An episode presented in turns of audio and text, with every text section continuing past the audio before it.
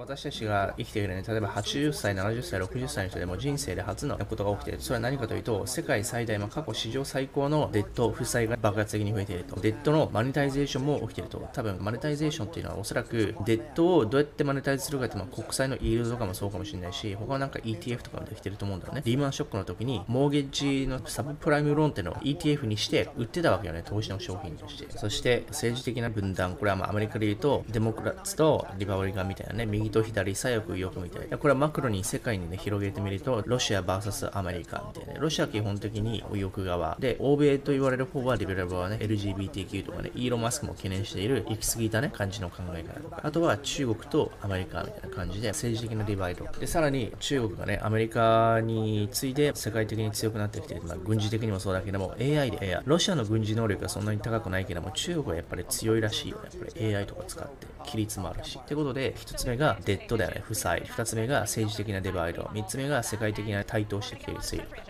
で、この3つというのは、私たちが生きてる中で、史上初めてこんだけ出てきたと。でしかも、同時に来てってんだよねって話なんだよ。で、今、同時に来てるわけよ。負債が史上最高でしょ？で、中国の台頭、ね、軍事的なとかさ、中国が台湾を進出して制圧しちゃうのか、ロシアが運動なのか、で、政治的にもアメリカ人の幸福度って過去最低レベルで、もう政治的にボッコボッコなんだよね。で、負債上限上げてみんな安堵してたけども、それによってリクイリティの問題はなくなってきたっていうふうに思ってるけども、レイちゃまはそれ以上の問題だと見てるよねって。だから、リクイリティの問題じゃなくて、その負債によってどうなるかってところをレイちゃんが話すの、これから。負債バンバンのアメリカ政府が上限撤廃しちゃっちゃってるけども、これどうなるかというと、国債買ってる人に5%で払わないといけないんだよってところが問題になってきてるわけ。だからこれがデッドスパイラルといって、消費者金融とかもそうよね。100万円借りて来年19%、119万円返さないといけない。でもこれちまちまちまちま返してると、この利子分だけでどんどんどんどんだるま式に増えていくっていうのがアメリカの今の状況。で、だから負債がどんどん増えていくっていうのはアメリカ政府側なので、今度はサプライとデマンドイシュの問題もあって、つまり、こんだけイールドがってくると価格が落ちてしまうと、国債はアメリカ政府はバンバンバンバン発行したわけね。なんでって、それでキャッシュを得たいから。なんだけども、買ってくれる人いるのって問題わけよね。買ってくれる人いないの今。なんだって価格が暴落してて、今後も暴落しそうな勢いだから。